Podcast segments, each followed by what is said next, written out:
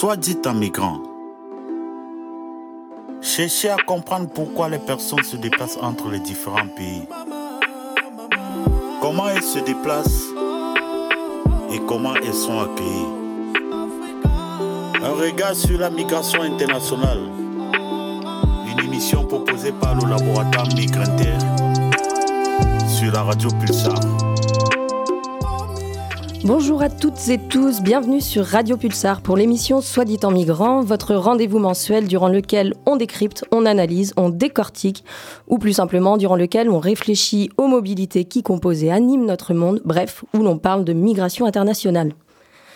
Aujourd'hui, pour cette dernière émission de l'année, pour aborder avec vous ces mouvements de population, mais aussi d'objets, d'idées, de langues, de regards, c'est autour du thème de la mémoire des migrations et de la transmission que l'on va se poser. Et il ne faudra pas moins d'une heure ensemble pour échanger sur ce vaste thème, dense et qui soulève de nombreuses questions. Nous avons donc fait le choix de fondre nos chroniques habituelles dans cette discussion, mais vous verrez bien vite qu'il est fort évident de faire des liens avec le monde de la recherche ou encore avec l'actualité. En effet, on va voir ensemble que penser les migrations au prisme de la mémoire permet de considérer le fait de migrer d'une manière large, complexe, inscrite dans le temps, faite d'aller, de retour, mais surtout de va-et-vient. Aborder la migration sous l'angle de la mémoire, ce n'est pas simplement ouvrir un livre d'histoire et regarder ce qu'il s'y dit, mais il s'agit bien de questionner ce qui est communiqué et légué, comment, par qui, pourquoi. C'est donc une question de transmission qui se dessine en creux, d'une sorte de continuité, d'un ensemble d'histoires qui trouve à s'exprimer et qui perdure dans le temps.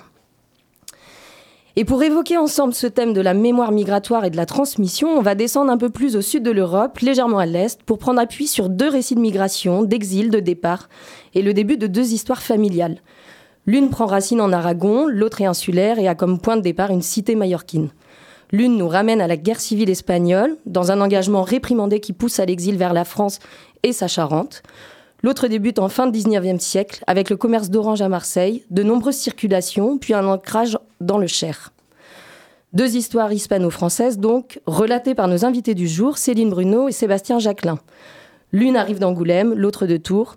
Elle va nous parler de son grand-père, lui va revenir sur l'histoire de son arrière-grand-père.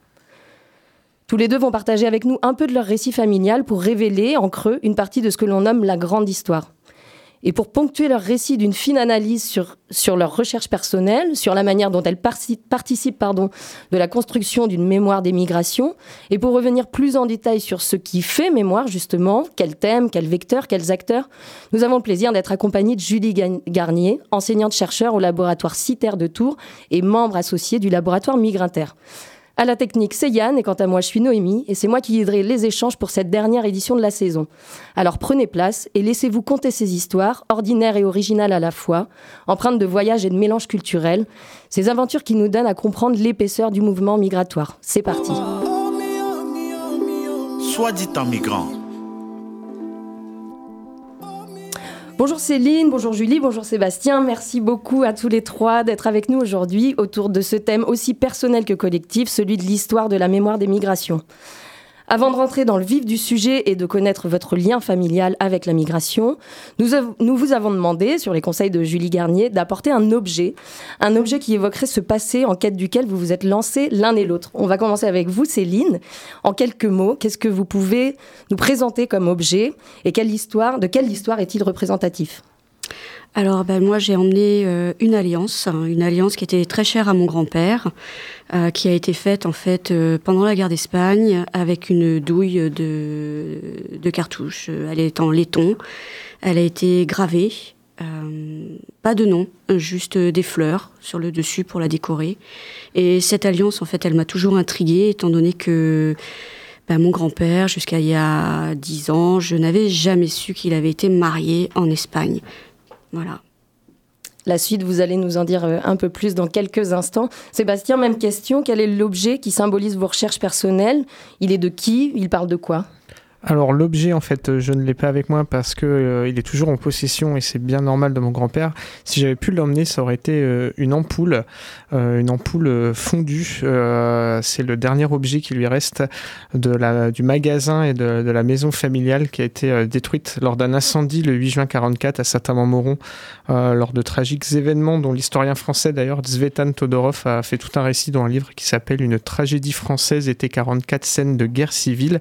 mais défaut d'amener l'ampoule, j'ai amené euh, deux photos, une du magasin au Vrai Jardin d'Espagne, place Mutin, Saint-Amand-Moron, avant-guerre, donc avec mon, grand, mon arrière-grand-père qui se tient fièrement devant le magasin, et j'ai euh, une photo euh, des archives départementales du Cher où on peut voir malheureusement le magasin après l'incendie du 8 juin 44. Parfait, merci. Vous avez de toute façon tous les deux, on, l'a vu ensemble, tout un tas d'objets et d'archives que vous avez emportés avec vous et qui permettent d'enclencher le dialogue sur vos recherches que vous avez euh, démarrées il y a quelques temps. Depuis justement, Céline, combien de temps est-ce que vous avez débuté vos recherches et quel a été l'élément déclencheur, s'il y en a eu un, peut-être plusieurs?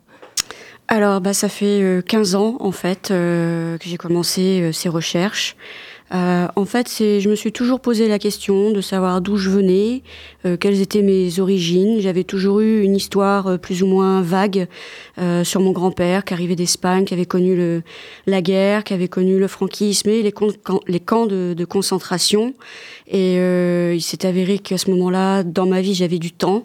Et donc, j'ai commencé à, à, chercher. Donc, les premières étapes, ça a été donc d'aller dans les archives départementales de la Charente et de commencer à ouvrir les boîtes d'archives. Et là, je me suis dit, ouh là là là là là, je comprends rien. Parce qu'en fait, j'avais absolument aucune notion de l'histoire générale, en fait, qu'avait poussé mon grand-père à l'exil. Et donc, j'ai refermé les boîtes. Euh, pendant moins un ou deux ans et je suis euh, je me suis lancée dans la lecture euh, de, de, livres euh, relatant donc l'histoire euh, de la guerre d'Espagne euh, bah, c'est là où en fait j'ai pu euh, vraiment apprendre ce qu'a été le conflit, euh, les, prémices en fait de la Seconde Guerre mondiale. Et de fil en aiguille, euh, je suis retournée aux archives. Et là, j'ai bien pu prendre conscience effectivement de ce que j'avais dans les mains. Et c'est-à-dire qu'en fait, des parcours humains, des explosions de, vie, de famille, euh, tout ce qu'ils avaient pu euh, abandonner. Et notamment dans le premier document que j'ai trouvé, dans le recensement euh, à son arrivée à Cognac. Euh, sur un document où il y avait donc son nom, sa date de naissance, sa ville de naissance, et il y avait également aussi inscrit marié, famille en Espagne. Et là, ça a été un, une énorme surprise, un énorme choc de savoir qu'en fait, avant, il avait eu une vie, une vie dont on n'avait absolument jamais entendu parler. Donc euh, bah là, j'ai eu envie encore plus de creuser et de savoir euh, comment il était arrivé ici et pourquoi il avait laissé sa famille, pourquoi il n'était jamais retourné en Espagne. Et j'ai envoyé des, petites bouteilles à la mer. Euh, un peu partout, sur les sites internet, même sur Facebook, tout ce que je pouvais. J'ai même envoyé des lettres à tous les Martinez de France. Hein. Je suis désolée pour tous ceux qui l'ont reçu, qui n'étaient pas concernés. Euh, voilà. Et puis, ben, un jour, euh, on ouvre une boîte, on a encore des, des, réponses. On reçoit un mail qui nous dit, bah voilà, on est de la même famille et on peut enfin mettre des noms, des dates sur des photos. Et puis voilà, tout ça, ça prend forme et on continue, on continue à creuser. Et ce qui m'a fait aussi euh, entrer dans dans ce monde de, de l'histoire générale et de la mémoire, c'est aussi ma rencontre avec les associations. Euh, la première association que je tiens à remercier, c'est Aïe Carmela, euh, qui est à Bordeaux, qui m'a ouvert les portes et qui m'a aussi euh, euh, fait rencontrer des gens qui ont été euh, très importants pour moi, qui m'ont permis de d'avoir des adresses, euh, des liens pour euh, pouvoir approfondir mes recherches, qui m'ont aussi beaucoup appris sur sur l'histoire. Voilà. On, va y revenir justement sur ce lien avec les associations et sur ce, travail méticuleux que vous avez enclenché l'un et l'autre. Même question, Sébastien, euh, depuis combien de temps vous avez débuté vos recherches et est-ce qu'il y a eu un élément déclencheur? Euh, Les éléments déclencheurs, euh, alors les recherches, je les ai commencées il y a, ça fera bientôt deux ans, si, je, si je sais bien compter. L'élément déclencheur, en fait, il y en a deux. le premier, c'est habituellement, je regarde la, télévision régionale des Baléares, la, télévision publique des Baléares, IB13, et il y a plus d'un an et demi, ils font un reportage sur un sportif euh, originaire de Majorque, euh, qui porte le même patronyme euh, que, ma famille. Donc voilà, j'aurais une affection pour ce sportif parce qu'on porte le nom de famille. En fait, c'est une émission dans laquelle ils font la généalogie d'une célébrité. Donc ils font la, généalogie de, de, ce sportif et en fait, leur reportage a été parti, tourné en partie en région centre.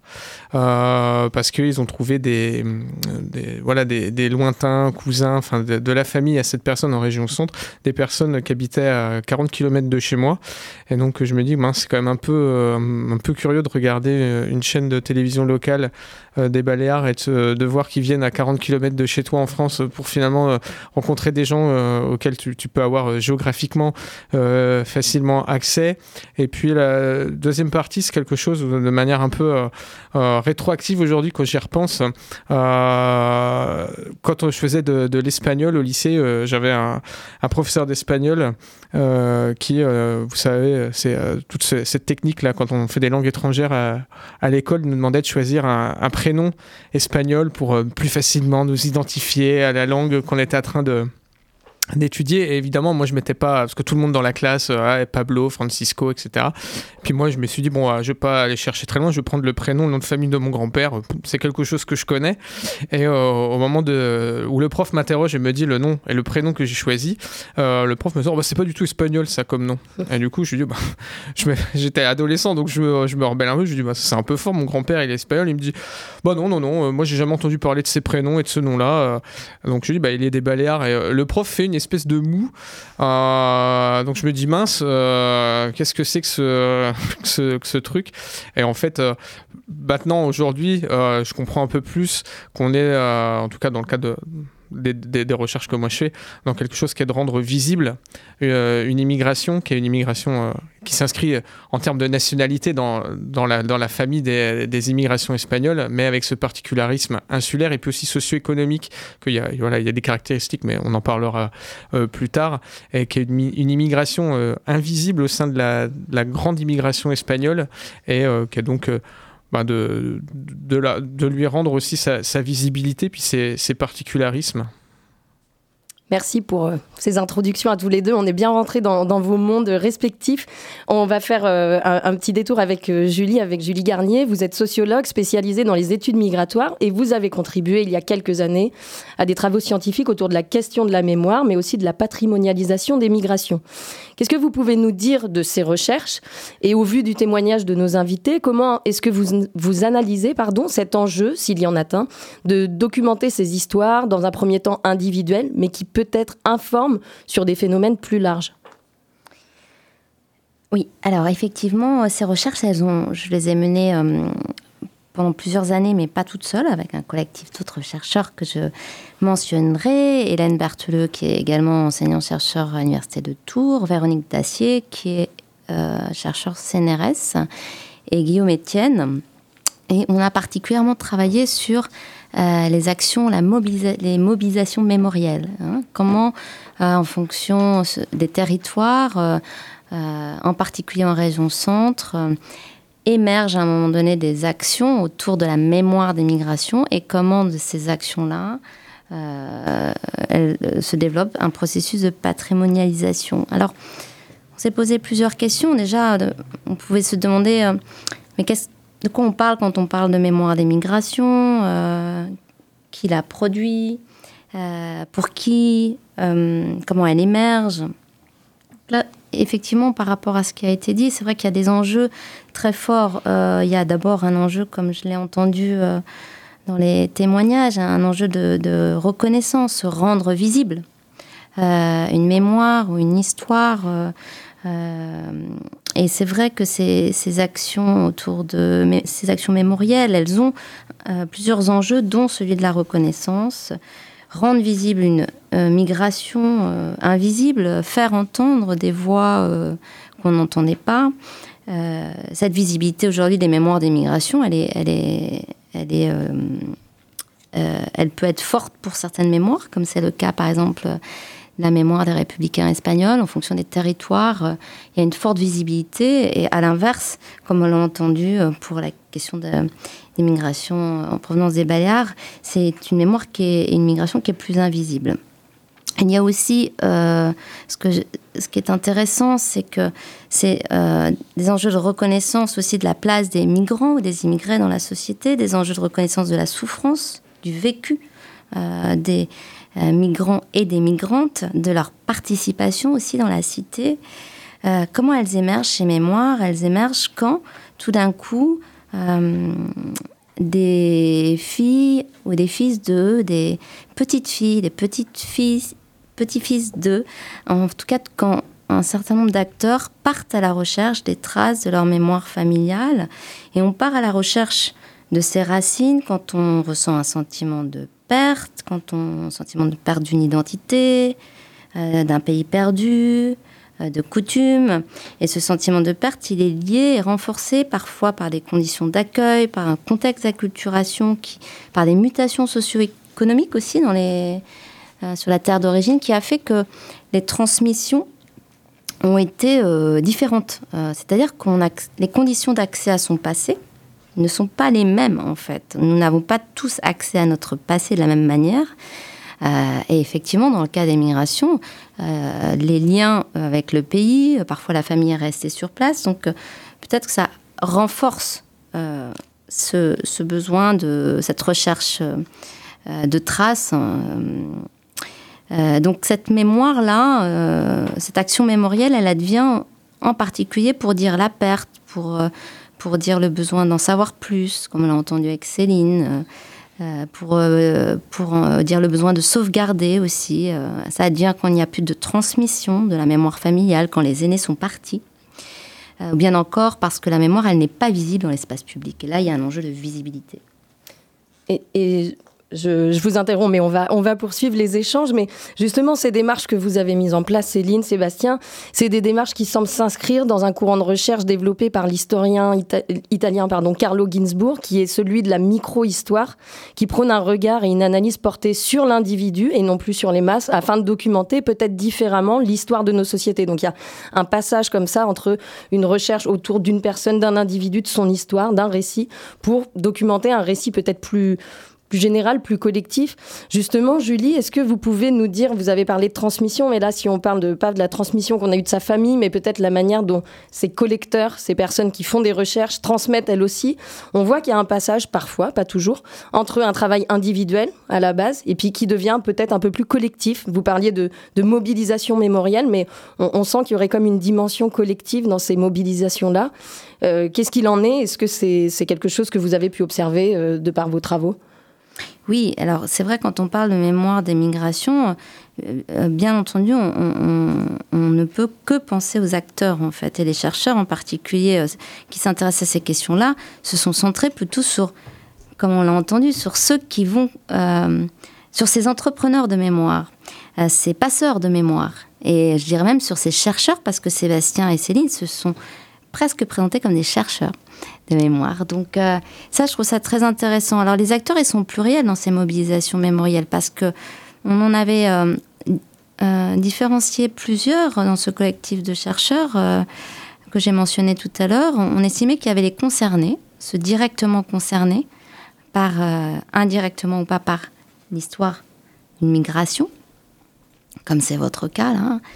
il y a aussi les initiés, ceux qui sont plutôt sensibles à cette histoire-là, et qui renvoie, nous, ça renvoyait à des professionnels de la culture, à des acteurs associatifs, euh, à des artistes.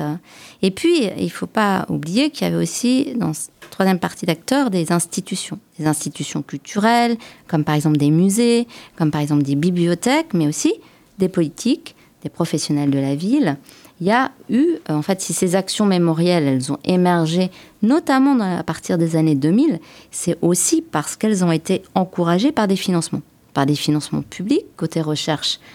Il y a eu des financements notamment du côté du ministère de la Culture et de la Communication. Il y a aussi eu beaucoup de financements côté politique de la ville. Donc, il s'avère qu'à euh, un moment donné, euh, les personnes ont travaillé ensemble. C'est-à-dire que les associations euh, sont allées, euh, ou des artistes ou des associations sont allées à la recherche euh, de témoins. quand on parle de mémoire des migrations, on, parle d'une histoire qui se reconstitue à partir d'une oralité.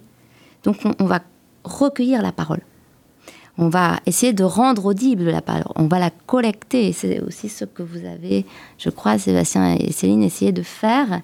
Et voilà, c'est ça qui ensuite engendre un engagement et une mobilisation. Euh, oui, il y a toute une articulation d'acteurs, comme vous venez de le dire, un maillage, euh, on, va le voir avec euh, les exemples que vous allez donner aussi dans vos recherches respectives.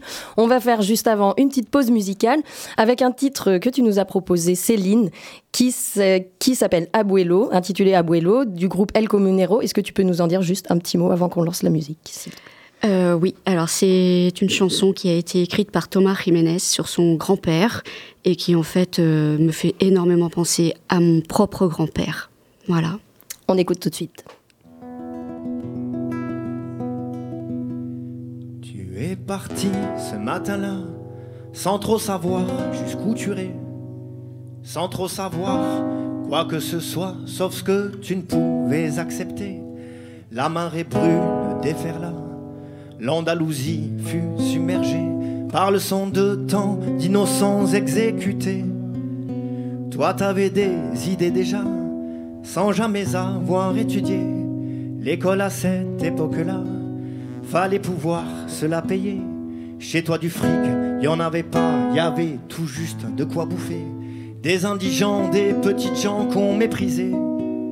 Tu aurais pu faire le choix de fermer les yeux, te résigner, courber les chines, taire ta voix, te laisser faire, sans résister, mais sans regarder derrière toi. Tu as laissé tout ce que tu avais du moins ta mère, ta soeur, tes frères, et cette terre où tu étais né. Pas pour la grande destinée, non pas pour un rêve de gloire. Tu te foutais d'être cité un jour dans un livre d'histoire. Toi, l'idéal qui t'animait, qui t'a toujours donné espoir, c'était de pouvoir imaginer qu'un jour tu verrais le grand soir. Prêt à risquer ta peau, mais pas non pour un drapeau ni pour un dieu, ni même pour un pays. Ce qui brillait dans tes yeux, c'était cette utopie. Toi, tu avais tout à gagner et rien à perdre. De toute façon, une vie sans la liberté, c'est comme un amour sans passion. Tu ne voulais pas vivre à moitié, tu voulais vivre pour de bon, quitte à mourir pour découvrir cet horizon. Tu supposais que t'attendais la peur, l'atroce et la douleur, mais t'étais loin d'imaginer toute l'étendue de l'horreur. Bien souvent t'as cru y passer, qu'avait sonné ta dernière heure. En repensant à ce passé, 70 ans après tu pleures. Tu n'avais pas été soldat, tu n'avais jamais tenu d'armes. Tu as dû comprendre sur le tas, dans la fureur et le vacarme. Yann el frente de Jarama, tu as laissé des bouts de ton âme. Vu des images qu'on n'oublie pas, senti le poids de ce qu'est le drame. Prêt à risquer ta peau mais pas non pour un drapeau, ni pour un dieu, ni même pour un pays. Ce qui brillait dans tes yeux, c'était cette utopie.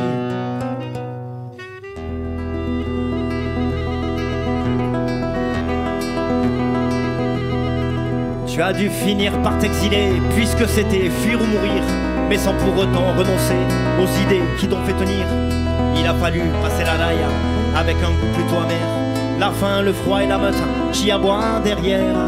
Dans les camps de concentration où on t'a enfermé en France, tu as dû subir l'humiliation, t'accoutumer à la souffrance. Terre des droits de l'homme, on t'avait dit, mais pas pour les rouges et les noirs. Le seul droit que t'as eu ici, c'était le droit au désespoir. Pourtant, quelques années après, tu as pris les armes dans ce pays, défendu ceux qui y sont nés contre la barbarie nazie les patriotes de ce temps-là s'empressaient de collaborer dans les maquis avec comme toi plein d'apatrides de sans-papiers prêts à risquer leur peau. Mais pas non pour un drapeau, ni pour un dieu, ni même pour un pays. Ce qui brillait dans vos yeux, c'était cette utopie des hommes libres et égaux. Soit dit en migrant un regard sur la migration internationale. Une émission proposée par le laboratoire Migrinter et la radio Pulsar. Et vous êtes bien sur Radio Pulsar, on poursuit nos échanges autour du thème du jour, mémoire des migrations et transmission. On a parlé de vos recherches personnelles autour de votre bagage familial et migratoire, Céline et Sébastien, des raisons qui vous ont poussé l'un et l'autre à repartir ou à partir sur les traces de vos aïeux. À présent, est-ce qu'on peut parler un peu de la méthodologie, des méthodes de recherche que vous mettez en place, que vous avez mis en place pour documenter ces parcours qui ont marqué l'histoire de votre famille? On va commencer avec vous, Sébastien. Quelle, quelle technique d'enquête, en fait, plus simplement, vous avez mis en place? Ben, Tout simplement euh, les formidables outils numériques qui sont aujourd'hui mis, mis, à disposition. En fait, je, euh, je, me suis rendu compte que si j'avais fait les mêmes. Euh, j'avais entrepris la même démarche peut-être il y a 15, ou, 15 ans ou 20 ans, ça aurait été peut-être plus compliqué. En fait, je suis parti de, ce, que je sais, de ce qui m'a été transmis, hein, de bon, l'état civil de mon arrière-grand-père, ça, il n'y a aucun souci, je l'ai. Quelques points de passage en France, je les ai. Et donc, à partir de, euh, ces repères-là en allant dans les archives euh, départementales et des, villes, etc. Euh, j'ai pu glaner sans trop de difficultés les, documents. Donc il y a d'une part ça. Après, il y a aussi le fait que je l'ai fait pour mon arrière-grand-père, mais comme je me suis pris au jeu, et que euh, tu citais donc la, micro-histoire. Euh, le, parcours de mon arrière-grand-père, c'est pas quelque chose de d'isolé, hein, donc il s'inscrit dans, un, dans un processus qui est, qui est, plus global aussi. Donc je me suis entre guillemets amusé à le faire pour pour d'autres personnes. En fait, quand dans des recensements de population, je croisais d'autres commerçants mallorcains, ça me piquait des fois de dire allez tiens cette personne là aussi, je vais regarder quel est son son parcours. Il y a, parce qu'il y a eu des voilà comme ça j'ai des personnes euh, dont le parcours euh, me semblait euh, assez singulier, assez intéressant. Donc voilà, le, petit jeu d'enquête, il se menait comme ça. Et puis j'ai aussi la chance c'est que euh, mon grand-père a gardé tous les documents de, ses parents, enfin du moins une partie assez euh, conséquente, et qu'il euh, il y a peu de temps, il y a quelques mois hein, seulement, quand je l'ai eu informé des recherches que je faisais, mon grand-père, m'a dit bon, moi j'ai confiance. il nous a transmis, il avait tout un une espèce de, de valise, petite sacoche pleine de, documents. Donc on a pu les, les, récupérer déjà pour les numériser, parce qu'il y a des documents qui sont très très anciens. Donc voilà, les numériser pour, que quoi qu'il arrive, s'ils doivent être altérés, euh, on a une copie numérique. Et puis maintenant, bah, le travail, là, il est, là, je le commence à peine. Parce qu'il y a beaucoup, beaucoup, beaucoup de documents. Euh, ben, c'est de, faire le tri, de voir alors, qu'est-ce que, quelle est la nature des documents qu'il y a. Parce qu'il y a un peu tout. Il y a des correspondances personnelles, il y a des documents administratifs, il y a des documents comptables. Euh, enfin voilà, il y a beaucoup de choses. et puis donc de les traduire aussi. Et puis après, ben, c'est le travail de bon, voilà, qu'est-ce que nous apprend, euh, qu'est-ce que nous apprend ce document euh, qui peut renseigner un parcours de vie, un parcours migratoire, quelle peut être l'importance de ce document pour mieux comprendre plus globalement le, parcours migratoire dans lequel il s'inscrit, de le partager. pareil, Céline citait Facebook, mais c'est vrai que sur Facebook, il y, a, un groupe Facebook où on est euh, on est plusieurs milliers, il me semble, sur ce, groupe euh, français euh, d'origine baléare, d'origine mallorquine. Donc de temps en temps, on se file un petit peu des, tuyaux, des coups de main. Dire, moi, j'ai trouvé ce genre de document. Est-ce que vous aussi, dans votre entourage familial, vous avez eu ce document? Comment, comment on peut le traduire? Où est-ce que je peux aller chercher tel autre document? Et puis ben, de reconstituer comme ça petit à petit les pièces d'un puzzle dont on ne sait pas vraiment d'ailleurs si le puzzle un, jour il sera reconstitué. Est-ce que c'est vraiment ça le but d'ailleurs? Mais en tout cas, de, faire ce petit travail de, de un travail de, longue haleine, ça sent la base de données, tout ça, c'est euh, un vrai travail de chercheur. Vous, Céline, c'est à peu près la même chose, différemment? Euh, Alors, à peu près la même chose, euh, quand même un gros point de différence, c'est que moi, je n'avais absolument rien. C'est-à-dire que quand mon grand-père est décédé, ma grand-mère a tout jeté.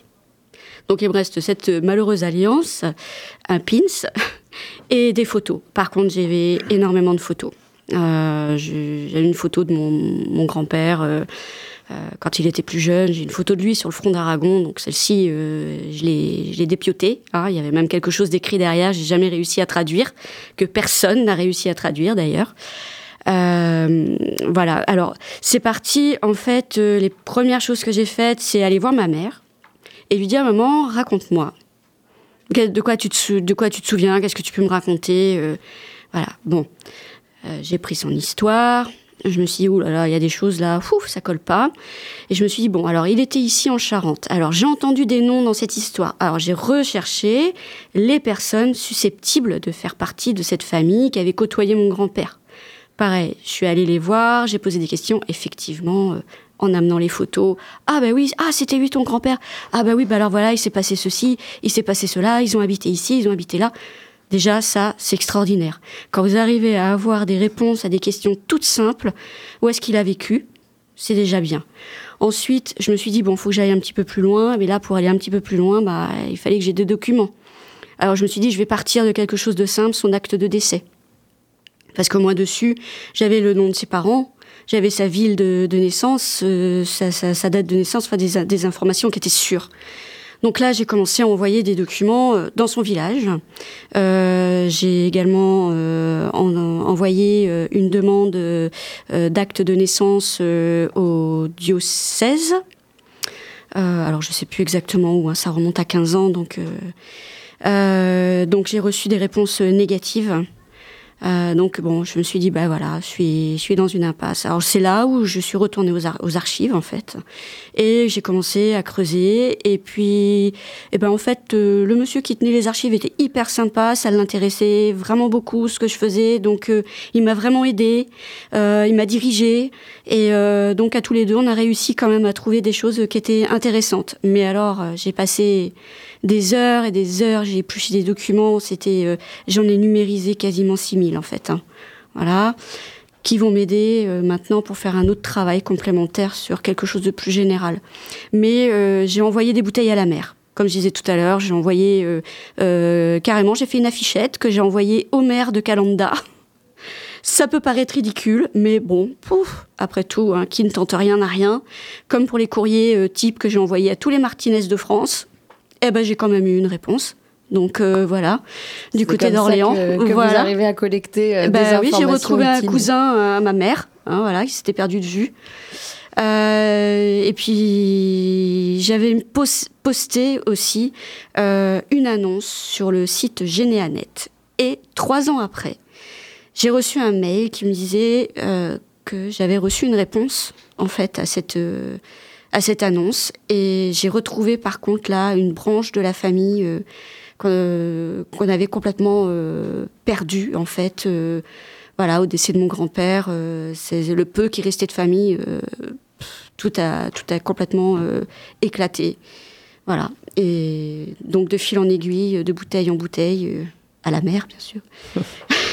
Mais on va, on va continuer avec euh, cette question de la transmission, parce que là, on, fait le glissement entre la mémoire et la transmission. Euh, justement, vous, en étant des acteurs, des passeurs, comme vous disiez, euh, Julie Garnier, vous, vous réactivez, vous entretenez ou vous donnez corps même à une, à une mémoire, une histoire familiale. Euh, vous êtes, comme tu disais parfois, Céline, vous n'êtes pas des historiens, vous êtes des mémoriens. Euh, je sais que Julie, vous m'aviez dit aussi que c'était des activistes au final, en fait, comme on peut le dire pour euh, certains militants.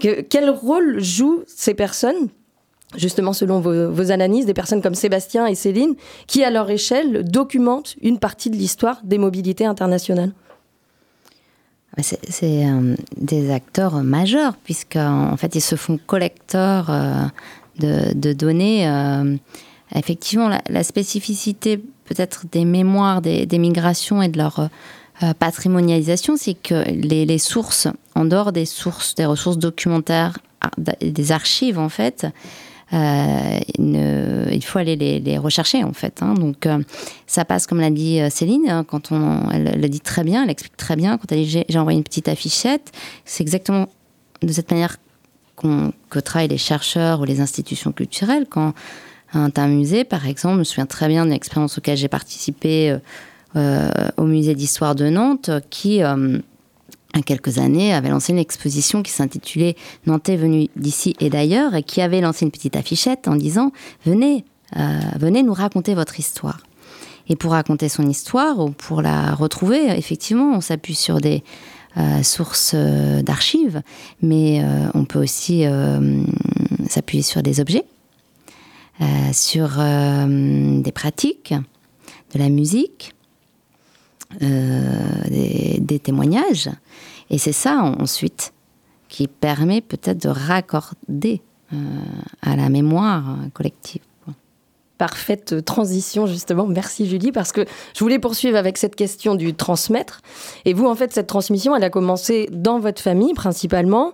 Et ce qui a peut-être motivé les recherches que vous avez entreprises, c'est toutes ces choses culturelles, la langue, euh, les traditions, des objets qui ont été transmis ou alors non transmis. Peut-être on parle de non-transmission, de silence, d'oubli. Euh, qu'est-ce qui, quel est votre regard du coup sur ce point et surtout quelle expérience vous avez de, ce rapport à la transmission? Je pense que là, on a deux expériences totalement différentes. Est-ce que vous pouvez nous en dire un mot, Céline alors bah oui, effectivement, à l'inverse de Sébastien, c'est que bah, chez moi, il n'y a eu absolument aucune transmission, ni de culture, ni d'histoire. Quoique je me dis quand même un petit peu, puisque je suis là pour euh, parler de, de ça. Donc euh, quelque part, c'était pas non plus vraiment invisible. Euh, mais voilà, c'est l'espagnol euh, à la maison, euh, on ne le parlait pas. Voilà, ma mère l'a parlé avec son père, mais quand il est décédé, tout s'est arrêté. Et puis aussi remettre les choses dans le contexte, c'est-à-dire que dans les années 60, pour ma mère, c'était pas une période particulièrement facile pour les Espagnols. voilà, il y avait une, un petit fond de, de, racisme latent qui faisait que, eh ben, si elle pouvait se fondre dans dans la masse de la population française, euh, pour elle, c'était bien. Et je pense que si nous, elle nous a, euh, elle nous a protégés quelque part aussi de, de tout ça. Euh, mais je suis peut-être en dehors du, du, sujet, Noémie. Non, complètement. Ça répond complètement à ma question. Mm. Mais merci du coup de la non-transmission, du pourquoi du silence, de comment toi tu le vois, comment tu l'expliques. Sébastien, toi, l'inverse, du coup, c'est une grande transmission qui s'est faite au fil des générations. Ouais. Après, ah, peut-être à des degrés d'intensité divers, parce que par exemple, la génération de ma mère, euh, bon, euh, donc avec ses frères et sœurs, qui, sont pas du tout tenus à l'écart justement de toute cette transmission, hein, qui sont bien relativement bien au fait de ce truc-là, s'en sont pas saisis de la même manière, parce que c'est peut-être une génération qui, était moins préoccupée par ce, par cette question-là, peut-être qu'elle n'avait pas les outils comme on a aujourd'hui, hein, les outils quand même numériques qui permettent quand même de faire des choses hyper intéressantes. Euh, donc ça, ça a peut-être sauté. Euh, une génération. Euh, en tout cas, euh, c'est quelque chose de, très présent. après, il y a le côté insulaire qui fait qu'il y a peut-être là à voir un particularisme, c'est-à-dire que on est originaire d'un territoire qui est quand même bien particulier, voilà, qui est une île, un archipel. Donc, il y, a, un attachement à ce territoire-là qui est, différent de, quand tu viens d'un ensemble peut-être un, peu plus vaste. après, il y a, quand je, je, reparle de la question la, visibilité. Euh, les Baléares aujourd'hui, euh, en Europe, euh, qui n'est pas allé en vacances ou ne connaît pas quelqu'un qui est allé en vacances une fois aux Baléares? C'est une des destinations touristiques les plus importantes en Europe, c'est même un laboratoire hein, du tourisme de masse. Et c'est vrai que quand toi, gamin, euh, depuis tout petit, en tout cas me concernant, euh, depuis, que je, depuis que je sais marcher, euh, on y va en vacances, tu, tu, tu, vas au Baléares aussi, mais tu y vas pas pour la, même chose que d'autres quand ils te racontent leurs vacances au Baléares. T'as pas l'impression d'être parti d'ailleurs même pratiquement au même endroit. Tu te dis, ah, ah, c'est pas la vision exacte que moi aussi. j'ai j'ai des, des Baléares. Donc, euh, ouais, c'est par euh, donc, euh, voilà, des vacances enfin, des, assez régulières là-bas, des histoires hein, donc, qui se transmettent, qui se racontent. bon, la cuisine aussi, je pense, a une importance. Il y a certains produits phares de la cuisine mallorquine qu'on a toujours réussi plus ou moins à se procurer euh, par différentes combines à, la maison, mais euh, qui sont du coup des choses euh, assez. Enfin voilà, enfin voilà, il y, y, y, a des choses assez emblématiques et que tu sais qu'il n'y a que chez toi entre guillemets que tu, que tu les manges et que c'est bien rattaché à une région d'Espagne bien particulière, donc l'archipel des îles Baléares. Ouais. Oui, donc on voit là l'importance de cette transmission qui s'est faite par différents biais, par différents prismes au sein de, de ta famille. On va continuer d'échanger sur ce sujet, la mémoire des migrations et la transmission, juste après une petite pause musicale. Sébastien, c'est toi qui as choisi ce titre. Est-ce que tu peux nous en dire deux mots, s'il te plaît? Oui, voilà, le titre là, euh, on a eu une discussion à ce sujet d'ailleurs, Noémie, avant l'émission, pour, euh, euh, pour être tout à fait clair. C'est un extrait de la bande originale du film Il était une fois en, Amérique. Alors, bon, là, c'est mon côté cinéphile et assez fan du cinéma américain, toutes tous les films qui portent sur ces grandes sagas familiales et qui, parlent aussi d'émigration. Et c'est parce que c'est le premier titre qui me, vient en tête quand je repense à l'histoire de mon arrière-grand-père, de son magasin, de, son parcours de vie. Donc c'est un extrait de la BO du film Il était une fois en Amérique.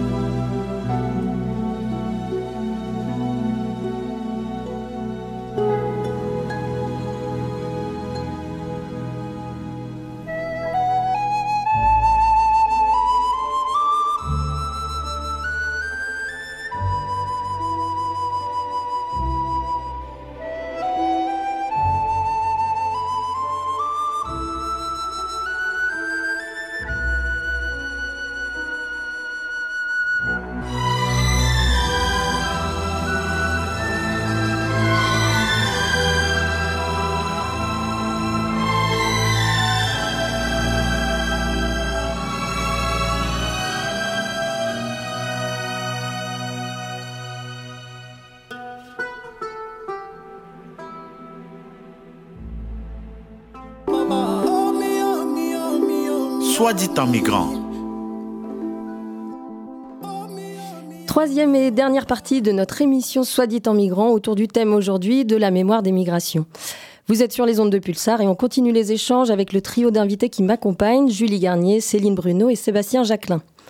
On a pu observer comment un travail autour de la mémoire et des enjeux de transmission des histoires migratoires est composé de va-et-vient, des va-et-vient dans le temps, entre passé et présent, des va-et-vient dans l'espace, entre ici et là-bas, et va-et-vient entre le récit familial et l'histoire avec un grand H, où la facette de l'un peut servir à, à éclairer l'autre et vice-versa. Par les investigations que vous entreprenez autour de vos histoires familiales, l'un et l'autre, en étant héritier d'une certaine mémoire et en cherchant à la révéler, vous êtes tous les deux passés d'une démarche individuelle à une démarche collective, voire à un engagement associatif.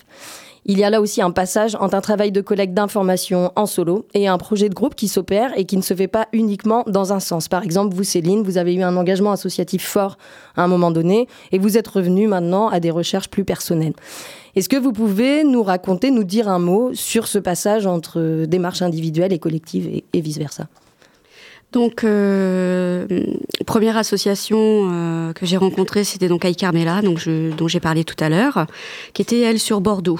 Euh, pour moi, c'était un petit peu compliqué de travailler, faire des recherches sur Bordeaux, surtout que c'était un petit peu loin de mon histoire personnelle en fait. Donc, je me suis rapprochée d'Angoulême pour me rapprocher de l'histoire de mon grand-père et de l'histoire de tous les autres républicains euh, espagnols qui sont arrivés donc euh, en 1936, euh, en 30, 39, pardon, un petit cafouillage. 1939 euh, en, en Charente. Et donc là, je me suis rapprochée de l'association des Espagnols de Charente. Euh, dans laquelle j'ai travaillé sur un projet plus commun de mémoire euh, et essentiellement sur euh, le, le, le, premier convoi de déportation euh, qui a eu lieu en août 1940 en départ de la gare d'Angoulême.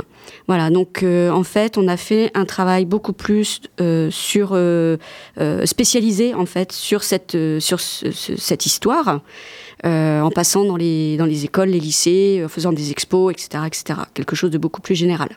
Et à présent, vous êtes revenu, vous êtes recentré un petit peu plus sur votre histoire familiale Parce que peut-être y avait, vous étiez un peu dépassé aussi de cet engagement associatif, collectif Oui, parce qu'en fait j'ai un énorme problème, c'est-à-dire quand je commence quelque chose, il faut toujours que je sois à fond, à fond, à fond. Et là j'ai été à fond pendant plus de cinq ans.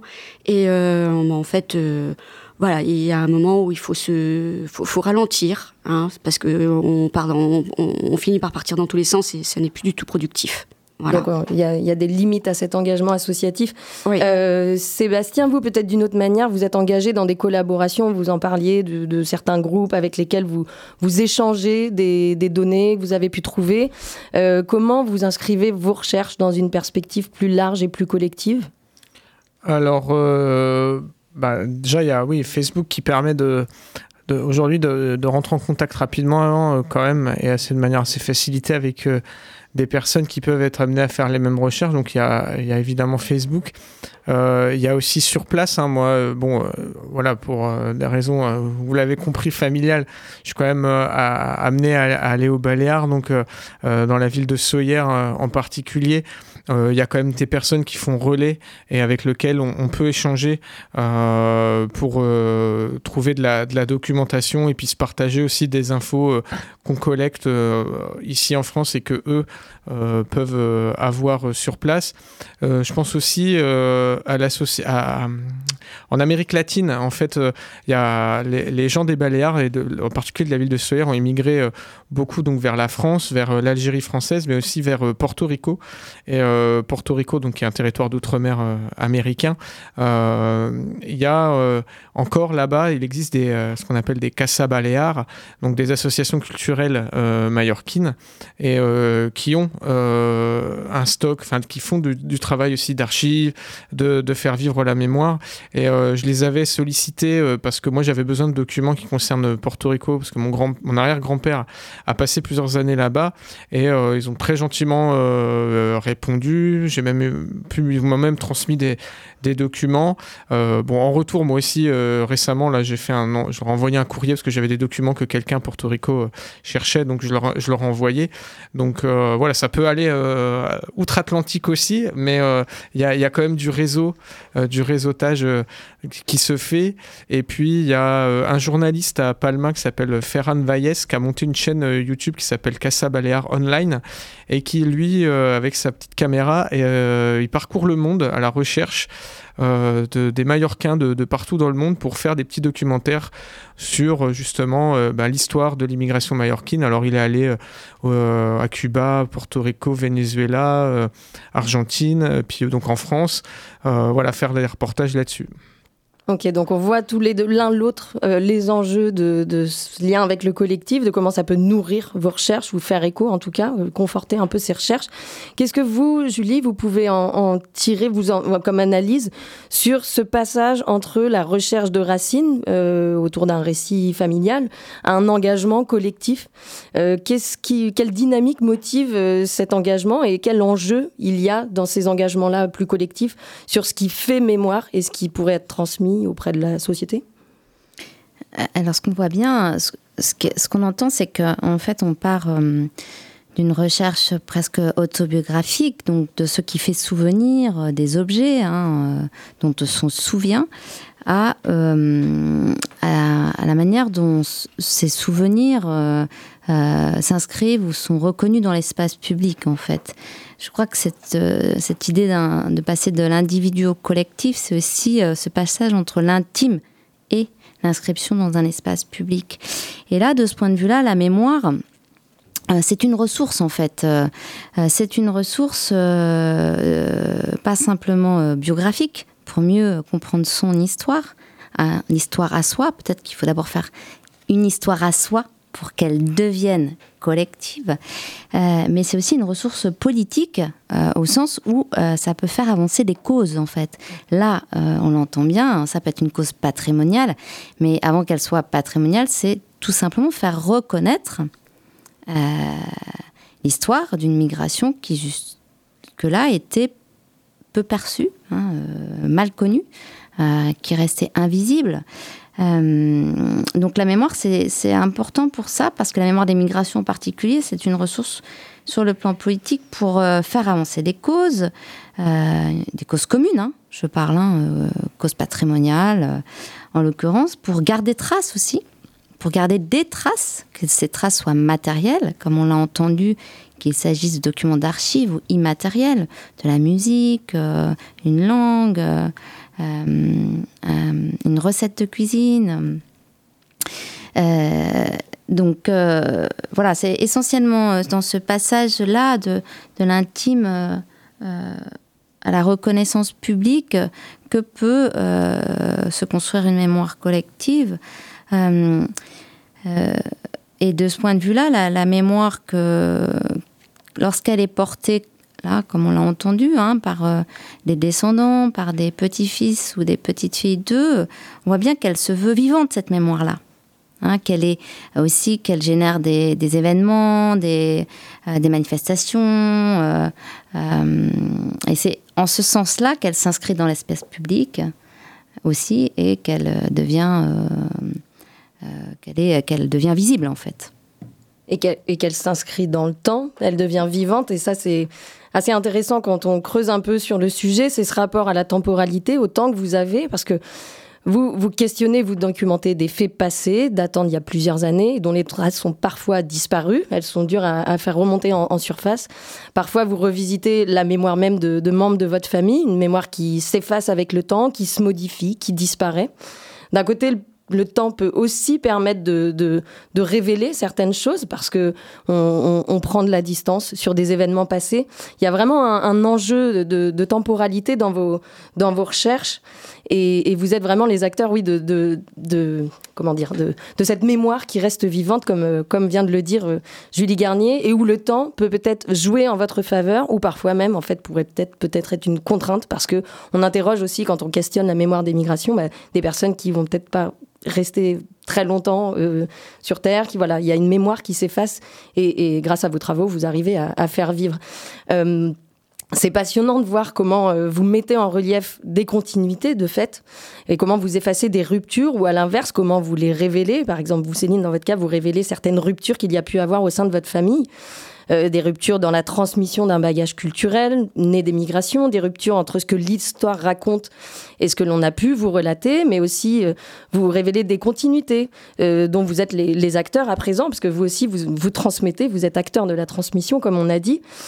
Euh, une dernière question euh, avant de, se quitter malheureusement, mais à tous les trois que j'aimerais vous, poser et pour euh, clôturer ce temps d'échange, quels sont les effets, peut-être avec le recul que vous avez, de vos recherches en cours sur les effets sur vous, sur votre entourage familial, sur votre rapport aux migrations peut-être? Quel, quel, effet de ces recherches sur la mémoire?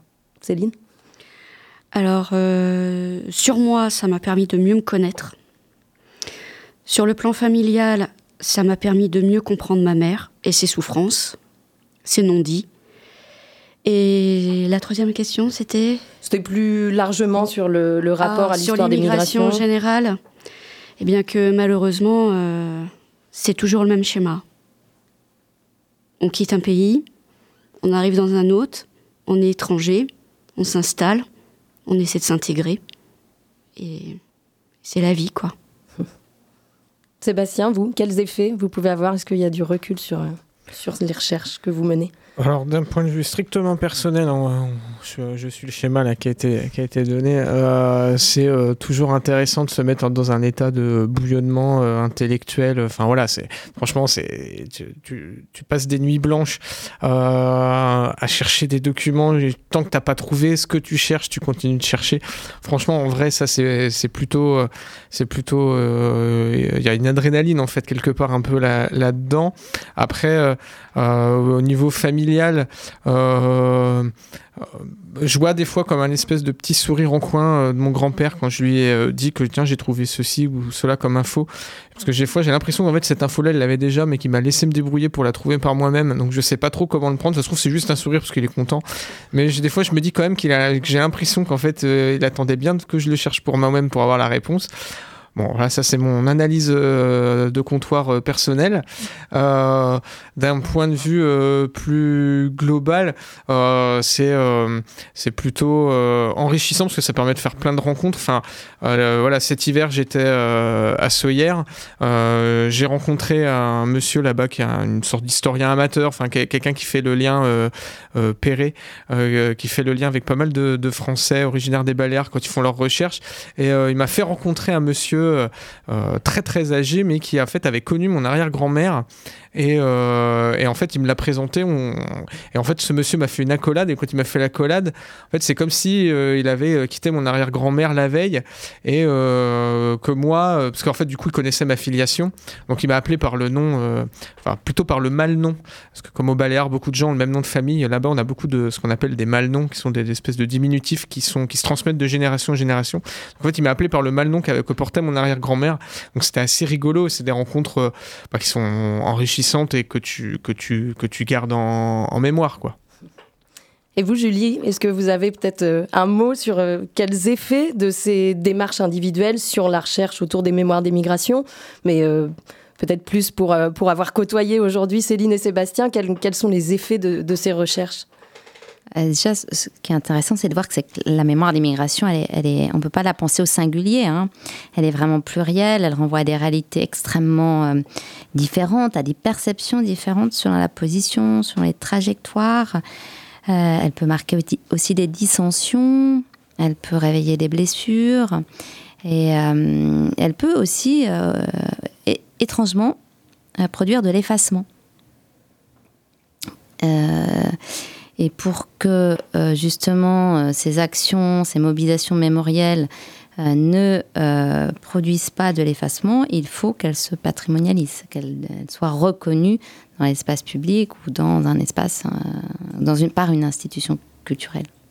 Et ce sera un petit mot de la fin. On doit malheureusement finir l'échange maintenant. Un grand merci à tous les trois d'avoir été avec nous aujourd'hui. Merci beaucoup d'avoir partagé vos expériences, vos analyses. Merci Céline Bruno, Sébastien Jacquelin, Julie Garnier. Euh, merci mille fois Yann d'avoir assuré la régie une fois de plus aujourd'hui et merci encore pour euh, ton aide tout au long de l'année. Soit dit en migrant, c'est fini pour aujourd'hui et pour cette saison. On se retrouve à la rentrée universitaire pour de nouvelles aventures migratoires et radiophoniques et pour explorer ensemble la richesse et les effets d'un monde en mouvement. Vous pouvez bien sûr nous retrouver, nous réécouter à tout moment via le site internet de Pulsar dans la rubrique Soit dit en migrant. Et d'ici la rentrée, prenez soin de vous, pardon, soyez curieux et laissez-vous tenter par l'offre culturelle et associative de la région, notamment en écoutant les ondes de Radio Pulsar. Je salue au passage mes collègues organisateurs de l'émission et au nom de toute l'équipe, je vous souhaite un très bel été à tous. On se quitte avec une touche musicale et ce texte de l'artiste Gaël Fay, Lueur, et c'est tout de suite. À très bientôt!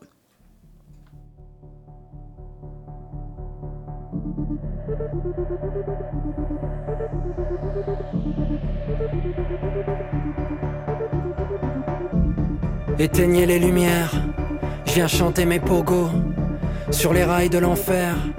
L'océan est Congo. Bien avant ma mort, mes rimes et mes vers me dévorent. J'enferme le monde dans mon corps jusqu'à ce que les mots me débordent. Transforme la chair en verbe, la douleur en art, l'ombre en lumière. J'ai traversé les mers, j'en ai pleuré des rivières. Vous finirez seuls et vaincus dans vos délires de sang impur.